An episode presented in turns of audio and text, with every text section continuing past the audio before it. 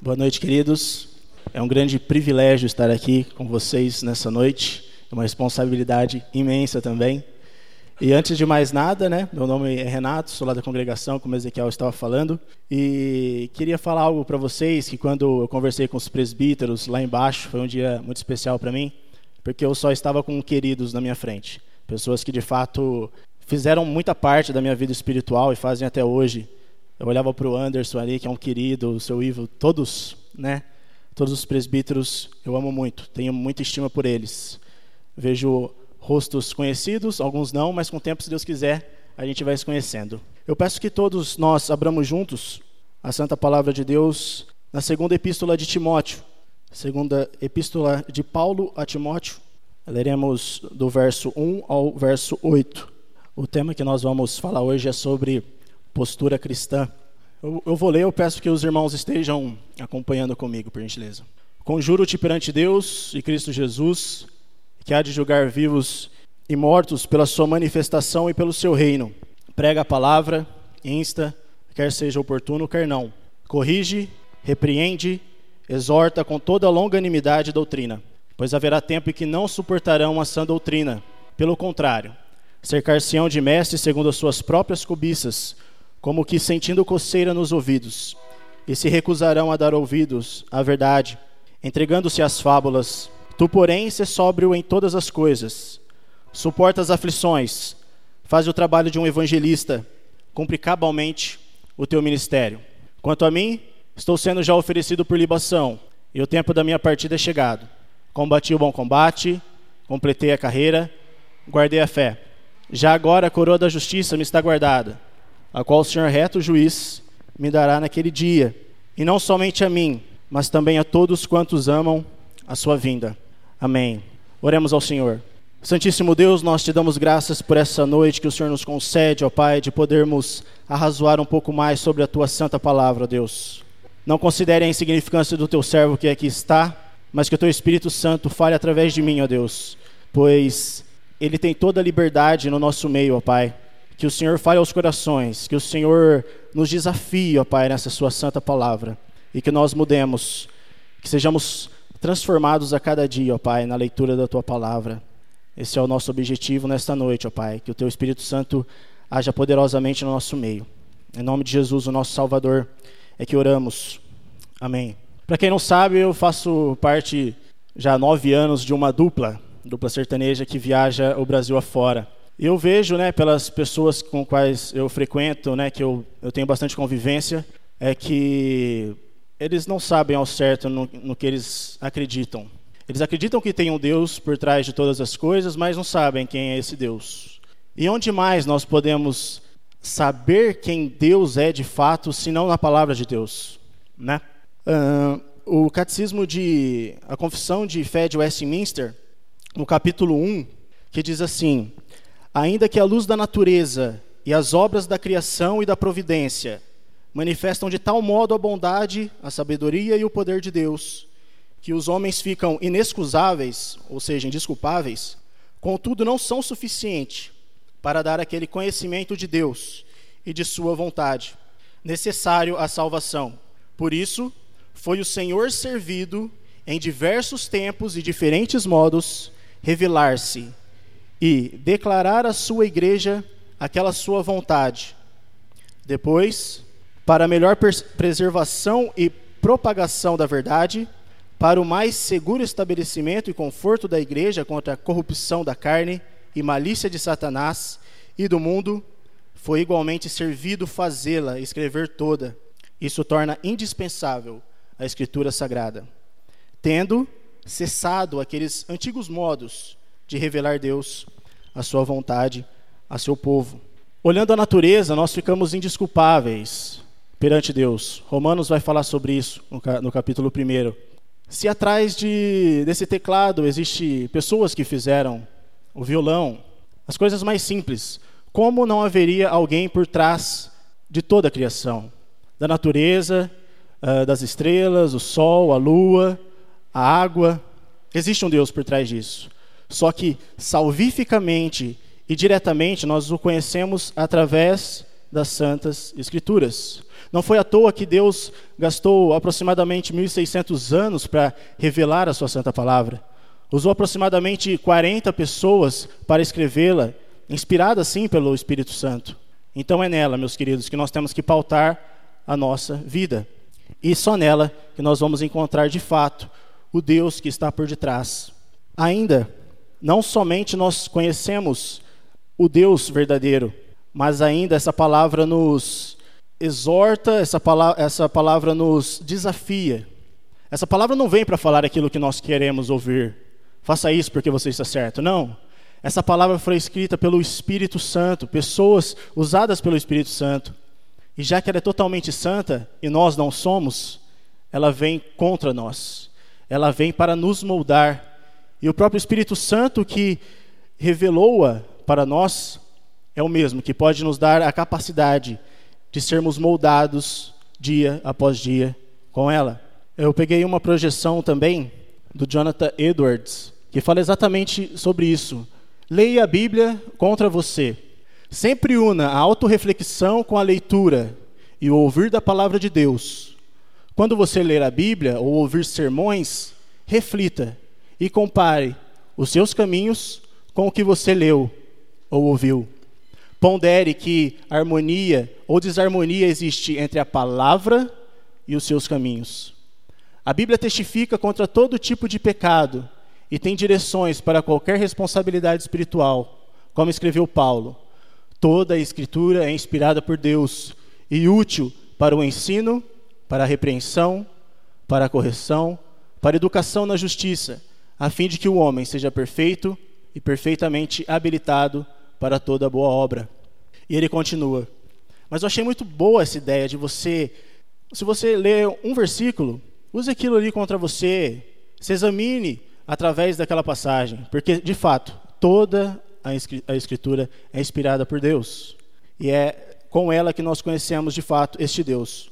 Uma pergunta, queridos: temos a certeza de que a Bíblia é a palavra de Deus e temos lido ela pedindo a Deus que ela nos transforme através do Espírito Santo. O segundo ponto que eu queria tratar é devemos ser insistentes com os incrédulos, que é no versículo 3 e 4. Pois haverá tempo em que não suportarão a sã doutrina, pelo contrário, cercar-se-ão de mestres segundo as suas próprias cobiças, como que sentindo coceira nos ouvidos, e se recusarão a dar ouvidos à verdade, entregando-se às fábulas. O coração do homem é enganoso. Lá em Jeremias fala isso. E de fato é. O nosso coração, ele cria muitos ídolos, né? Hoje nós podemos ver pela teologia da prosperidade que as pessoas vão às igrejas que falam exatamente aquilo que elas querem ouvir, por falta dessa sã doutrina. Porque Paulo está falando para Timóteo, né? Perante Deus e Cristo Jesus. É de fato é muito importante isso. É sério essa mensagem pois haverá tempo em que não suportarão a sã doutrina. O que seria a sã doutrina? A palavra, o evangelho, puro e simples, sem agregações, sem agregar uh, o rosário, o culto a santos, todas essas coisas que o homem, no decorrer do tempo, por falta de colocar a sua vida somente nas Escrituras, ser pautada por elas somente, começa a criar deuses, começa a achar que Jesus morreu na cruz para te dar o carro do ano ou uma mansão. É como Ezequiel falou há pouco. Não que Deus não dê essas coisas, queridos, mas as pessoas andam indo atrás de Deus pelas bênçãos de Deus e não atrás de Deus porque Deus é Deus. Deus é o soberano, é o criador de todas as coisas. E só pelo sacrifício de Jesus na cruz já deveríamos estar contentes. Deveríamos ser gratos, não esperarmos mais nada. Mas Deus é amoroso, Deus é bondoso. Deus acaba concedendo coisas para nós que são que perpassa aquilo que a gente já imagina. Trazendo um pouco a memória atrás, em abril do ano passado, eu estava entrando aqui, ó, vestido de noivo. E Deus faz essas coisas. A gente nem imaginava de casar e de repente, vamos, vamos, vamos, pai, daqui a pouco tô casado. Tirar a carta para mim foi uma loucura, porque como eu viajava não tinha tempo. E Deus um pouco antes de da gente viajar e alugar um carrinho para a gente ficar andando lá, eu consegui tirar carta para ir revezando com a Viviane. Então, são cuidados de Deus. O apartamento agora saiu aqui, pela graça de Deus, mas não por mim, entende? pelo Deus que eu sirvo, mas eu também não sirvo Ele por causa disso. Eu sirvo porque Ele me amou primeiro. E Deus é bom, meus queridos. Eles esquecem, essas pessoas que vão atrás do bem bom, eles esquecem versículos que aqui mesmo a gente encontra. No versículo 5 fala: Tu, porém, se sobra em todas as coisas, suporta as aflições. Um crente sofre aflições. Eu creio que cada um aqui está com o seu dilema. A gente passa por um, daqui a pouco a gente já está em outro. Todos temos nossos problemas. Não é, não é verdade? Aqui, ó, é, capítulo 3, versículo 11. Paulo fala assim, ó, as minhas perseguições, meus sofrimentos. Uh, no capítulo 1, versículo 8, não te envergonhes, portanto, do testemunho de nosso Senhor, nem do seu encarcerado. Paulo estava encarcerado. Será que Deus não amava Paulo? Será que Deus não cuidava de Paulo? Cuidava. Será que Deus não cuidava de Jesus, que é o seu filho?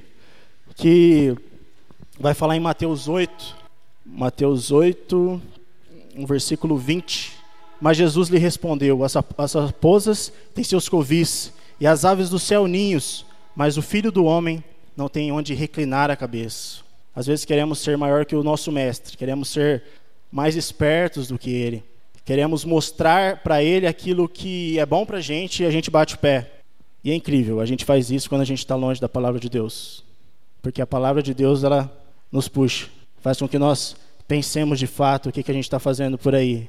Eu estou lá, minha esposa está aqui, o que, que eu estou fazendo lá onde minha esposa não, não está vendo? Infelizmente, com muita tristeza, eu falo que o que eu tenho visto por aí não é bom. Outro dia eu fiz um encontro de casais lá na igreja com a Viviane, o pastor Josué e tudo mais. E de fato, eu falo com muita dor no coração. O que as pessoas têm feito por aí, elas têm vivido uma mentira. Porque elas vivem dissolutamente aí fora e chegam na sua casa. E aí? Não param para pensar nessas coisas? A vida é breve, né? Piscou o olho, já passou 10, 20 anos. E aí? É só na palavra de Deus mesmo que, que vamos ser desafiados a ter uma vida de santidade, uma vida com propósito. E como o pastor Josué sempre fala lá, ainda que morra, viverás. Que esperança. Que esperança, queridos. Mas Paulo fala, né? Prega a palavra no versículo 2, do versículo 2. Insta, quer seja oportuno, quer não. Não é para a gente ser chato, mas é para a gente pregar. É para a gente pregar o evangelho. Porque ele é o poder de Deus, ele salva vidas, ele transforma realidades. Eu lembro de uma parente minha, que outro dia eu cheguei com esse versículo para ela, porque a denominação que ela frequenta é aquele que pede um carro. Me dá um carro que você vai ter uma vida abastada. Aí eu não consegui, né? Eu tive que mandar esses versículos. Mandei a palavra, porque eu sou pecador, mas a palavra é santa, vem de Deus. Aí ela falou: ah, cada um acredita no que quer, né? Não. Infelizmente, o aconteceu exatamente o que Paulo falou aqui. Percebam, pois haverá tempo em que não suportarão a sã doutrina. Pelo contrário, cercar-se-ão de mestres segundo as suas próprias cobiças. É aquilo que ele, que ele cobiça. Ele não quer usar a palavra contra ele, como a gente acabou de ler. Ele quer pegar versículos isolados que fala, não, vai, tá, vai dar tudo certo e tudo mais. Mas não quer os versículos de juízo. Não quer os versículos que fala que Deus é totalmente santo. Um dos atributos de Deus é a santidade. Em Apocalipse nós vemos que os anjos falam três vezes santo. É o único atributo que fala três vezes. Ou seja, será que Deus compactua com pecado? Será que Deus compactua com é, divisões? Não, ok, você me cultua, mas pode cultuar isso aqui também, aquilo outro. Deus não divide a glória dele com ninguém. E às vezes nós queremos é, criar deuses para nós servirmos. Uh, o, o terceiro ponto, queridos, e antes de passar para o terceiro ponto, eu gostaria de fazer uma pergunta. Irmãos, vamos ler essa parte do texto contra nós e refletirmos se não estamos em algum nível nos recusando a dar ouvidos à verdade, entregando-nos a fábulas. Eu já estou há uns, pelo que eu lembro, uns 10 anos lá na, na congregação de, de, de fato, de verdade, né? até um pouco antes. Mas hoje em dia eu me vejo criando coisas que ocupam o lugar de Deus, né? Antes, por exemplo, queridos, é, é, é, bom eu falar isso. Antes eu não tinha vontade de ler a Bíblia. Algum aqui, alguns aqui já sabem que eu sempre falo isso. Eu não tinha mesmo. E eu falei, pô, eu sou cristão e como que é isso? Eu não, não conheço a Bíblia e tudo mais. E fui pedindo isso para Deus e Deus foi concedendo. E hoje, graças a Deus, eu gosto muito de ler. Mas no comecinho, eu lembro que eu, antes eu tinha o Facebook. Eu pegava a Bíblia, ia lá para minha cama, a Bíblia do lado e eu paginando o Facebook. E são coisas, são coisas pequenas que vai nos afastando ali do momento sério que Deus quer falar conosco. Portanto, queridos, sejamos desafiados pela santa palavra de Deus. Um terceiro ponto, devemos ser completamente sóbrios. O versículo 5 fala: Tu, porém, ser sóbrio em todas as coisas, suporta as aflições, faz o trabalho de um evangelista, cumpre cabalmente o teu ministério. Falta sobriedade hoje nas igrejas, né? que elas vão atrás do, do místico, das coisas, uh, as emoções. Se não tiver emoções, a flor da pele, se não tiver um choro, é porque Deus não falou. A nossa igreja presbiteriana, por muitos, é conhecida como uma, igreja fria, porque ela prega a palavra simplesmente, simplesmente, ela não quer alegorias. Ela não precisa de colocar bexigas aqui na frente e, e palmas e outras coisas. Não. A gente gosta da palavra de Deus. E isso é essencial. Isso é fundamental. Mas as pessoas não. Muitas pessoas ficam atrás do misticismo, do que é. E, e Deuteronômio 29, 29 vai falar, né? O que Deus não revelou, não revelou, e deixa para lá. Deus é poderoso, Deus sabe de todas as coisas, não nós. Senão nós seríamos Deus, né? Deus sabe de todas as coisas. Quando a Bíblia se calar, que nós nos calemos. Mas o que ela nos revelar, tomemos isto para nós. É para nós que Deus gastou tanto tempo para que cada um aqui tivesse essa noite e que sejasse impactado por Deus através da palavra, sem alegorias, sem misticismo. Eu espero não chorar aqui para que o Espírito Santo toque no seu coração, mas somente na palavra. Tu, porém, ser sóbrio. Sejamos sóbrios, queridos. Uma terceira pergunta. Irmãos, estamos satisfeitos com a palavra de Deus somente ou queremos um algo a mais? Quarto e último ponto. Devemos ter confiança no Senhor da história. Isso muda tudo. Paulo vai falar: Quanto a mim, estou sendo já oferecido por libação e o tempo da minha partida é chegado. Combati o bom combate, completei a carreira, guardei a fé.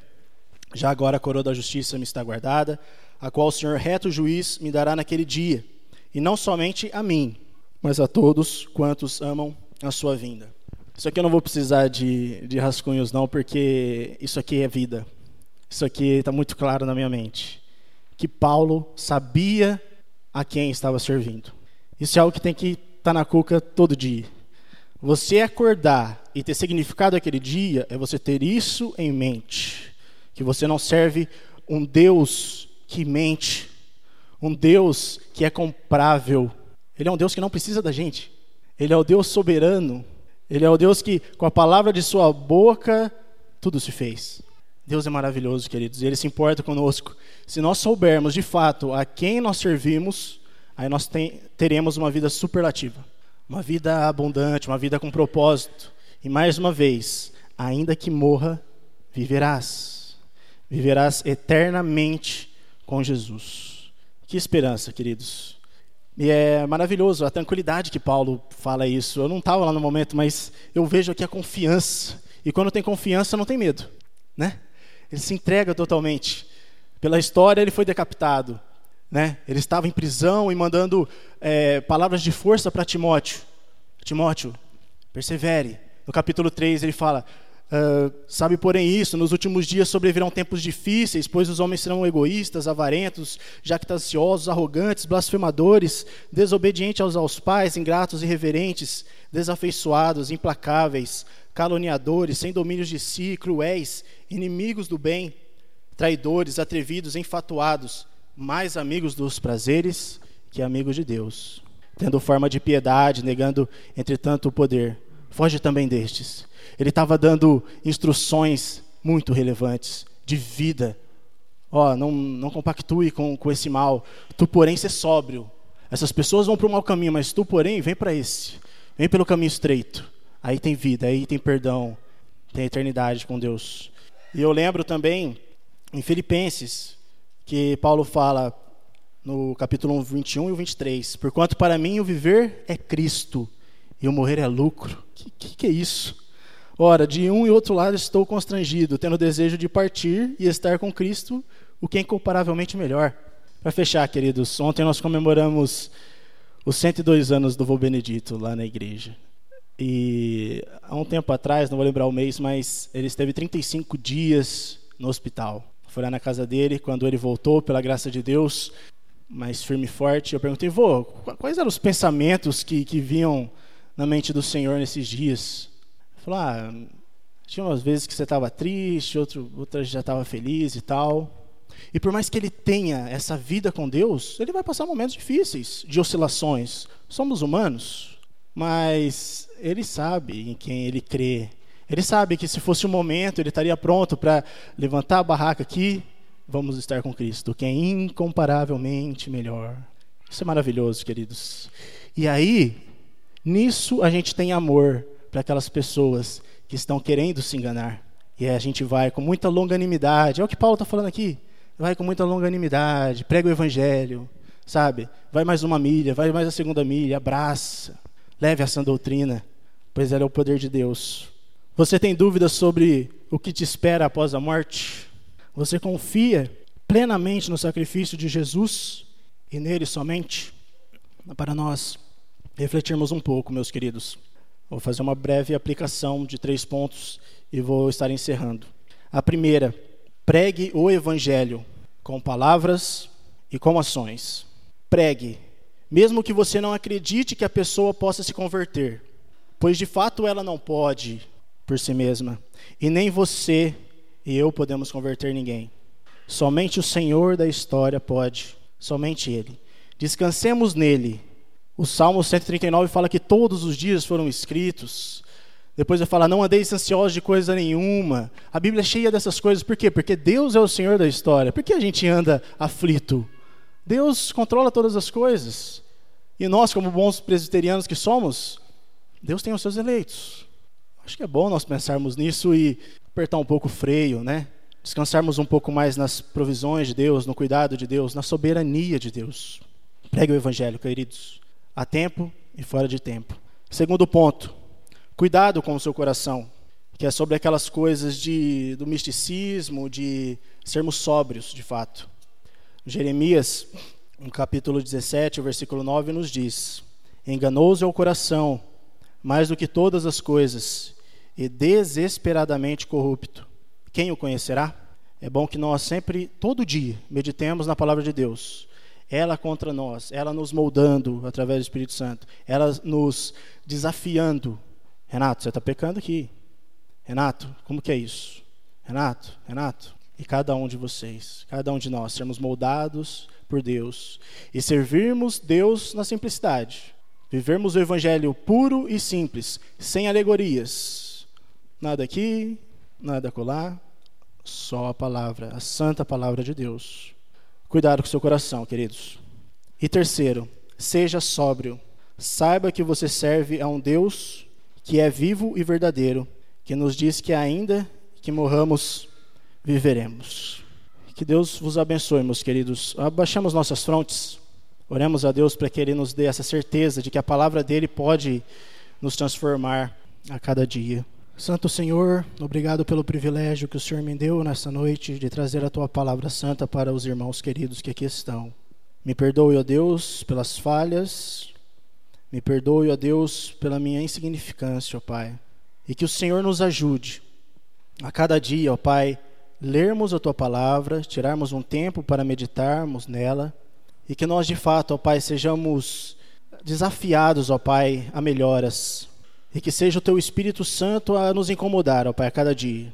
Não nos deixe, ó Pai, caminharmos para o lado errado e pensarmos que estamos certos, mas que de fato trilhemos pela porta estreita, o caminho estreito, mas que conduz à vida eterna em Jesus Cristo, ó Pai.